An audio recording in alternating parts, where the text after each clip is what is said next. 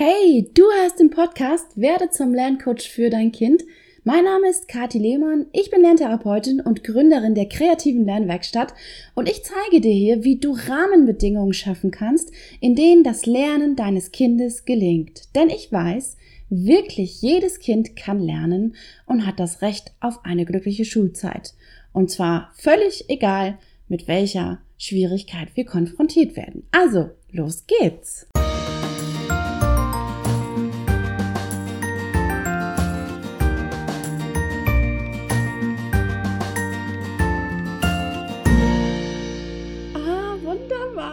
Bin zurück und du bist dabei. Nach fast einem Jahr Podcast-Pause habe ich den Wunsch verspürt, wieder ein paar Folgen für dich aufzunehmen. Thematisch bleibt es ähnlich. Ich möchte nach wie vor, dass du dein Kind beim Lernen bestmöglich begleiten kannst. Außerdem wird es hier natürlich auch um grundsätzliche Themen rund um Lernen und Schule gehen, so wie es in den letzten Folgen eigentlich auch immer schon war. So, mir ist in den letzten Wochen so über Weihnachten, da hatte ich einfach so viel. Ja, man hat ja fast 14 Tage frei, ich jedenfalls, ich habe mir das mal gegönnt. Ähm, ich habe ganz viel nachgedacht und da ist mir nochmal ganz deutlich bewusst geworden, Schule ist wichtig. Aber vor allem die Noten und Bewertungen, die damit einhergehen, sind lange nicht so bedeutsam, also lange nicht so wichtig, wie wir Erwachsenen manchmal meinen. Oder wie wir auch unseren Kindern manchmal suggerieren. Oder besser gesagt, vielleicht noch die Sorgen, die wir uns darum machen und ja auch dann irgendwie auf unsere Kinder übertragen, sind eigentlich nicht notwendig. Sich da aber so ein bisschen rein zu entspannen, ist natürlich nicht ganz einfach, aber ich würde mich einfach freuen, wenn ich mit dieser Folge den einen oder anderen wirklich erreichen kann und derjenige sich dann vielleicht dahingehend doch ein bisschen entspannen kann.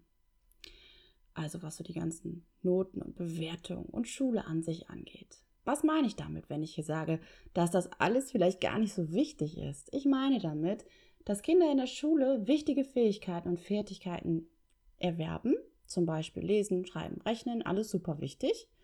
Außerdem spielt das soziale Lernen ja auch eine sehr große Rolle. Das lernt man auch ein bisschen in der Schule. Ne? Man ist in einer Gruppe mit Gleichaltrigen, muss sich da irgendwie verhalten lernen. Aber ähm, am Ende ist gar nicht mehr so wichtig, wie gut oder schlecht das von anderen eben bewertet wurde. Am Ende von Schule ist nicht wichtig, welche Regeln ich hier eingehalten habe, wie schnell ich etwas verstanden habe, wie gut ich mich angepasst habe, welche Kompetenzerwartungen ich erfüllt habe, ob ich der Norm entspreche oder welche Noten ich habe, sondern entscheidend für das Gelingen meines weiteren Lebens ist, wie ich auf das Leben reagieren kann. Kann ich Probleme und Herausforderungen lösen? Kann ich Chancen erkennen, nutzen und ergreifen? Gelingt es mir, meine Mitmenschen mitzunehmen? Bin ich also sozial verträglich oder bin ich irgendwie eine blöde Kuh? Kann ich in, mich in Gruppen einfügen? Kann ich für mich sprechen? Habe ich Ziele die, und Werte, die ich vertrete? Kann ich vielleicht Gruppen sogar anführen? Bin ich moralisch gefestigt? Habe ich überhaupt eine Moralvorstellung? All das sind Fähigkeiten, die sich herausgebildet haben, und zwar völlig egal, ob ich ihn einfach gut war und die gewünschten oder erwarteten Leistungen gebracht habe oder nicht. Vielleicht ist es ja sogar so, dass gerade Kinder, die keinen aalglatten und geschmeidigen Durchlauf durch die Schule hatten, sondern von Schwierigkeiten umgeben waren und vor zig Problemen standen, hier und da vielleicht sogar angeeckt sind, die sich nicht einem angepasst haben. Ja, vielleicht sind das am Ende die Kinder, die besser gewappnet und ausgerüstet sind für das Leben. Der 1-0er Durchschnitt im Abi mag mich dazu berechtigen, Medizin zu studieren, sagt ja aber eigentlich nichts darüber aus, ob ich persönlich ein guter Arzt werden kann. Vielleicht bin ich menschlich ja auch völlig auf der Strecke geblieben. Wer weiß das schon?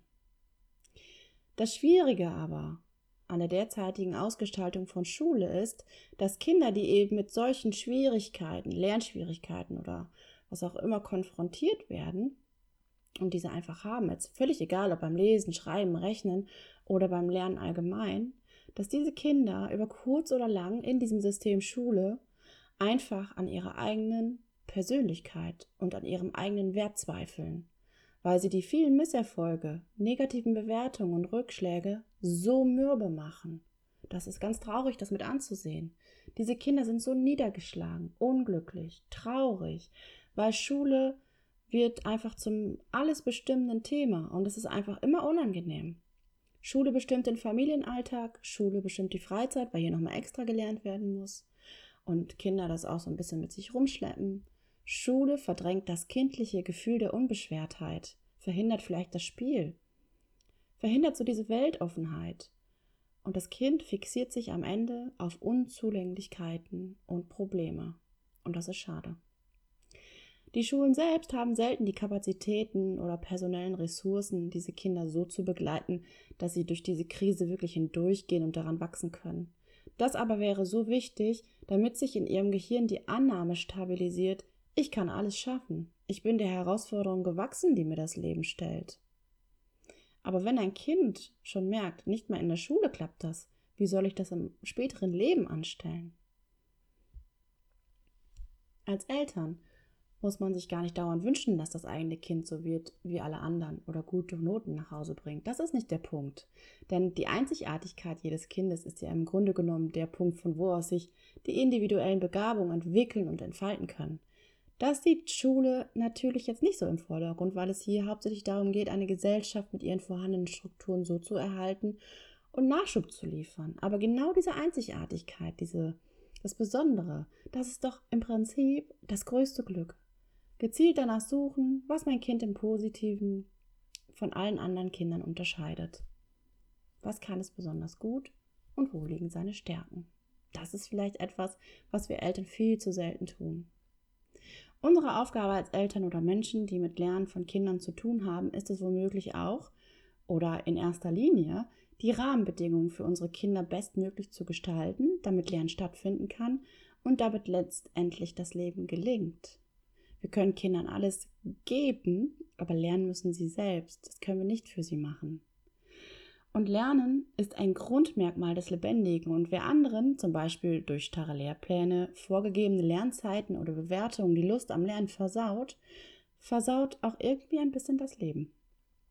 Auch wenn die Schule sich so insgesamt vielleicht bereits im Wandel befindet, also das System sich zu verändern beginnt, verlieren die meisten Kinder hier einfach viel zu schnell die Lust am Lernen. Und wir sind noch lange nicht da, dass Lernen hier wirklich so stattfinden kann, wie Kinder es wollen und wie Kinder natürlicherweise lernen. Und wenn dann noch Lernschwierigkeiten und Top kommen, dann herzlichen Glückwunsch, dann haben wir wirklich ein dickes Problem.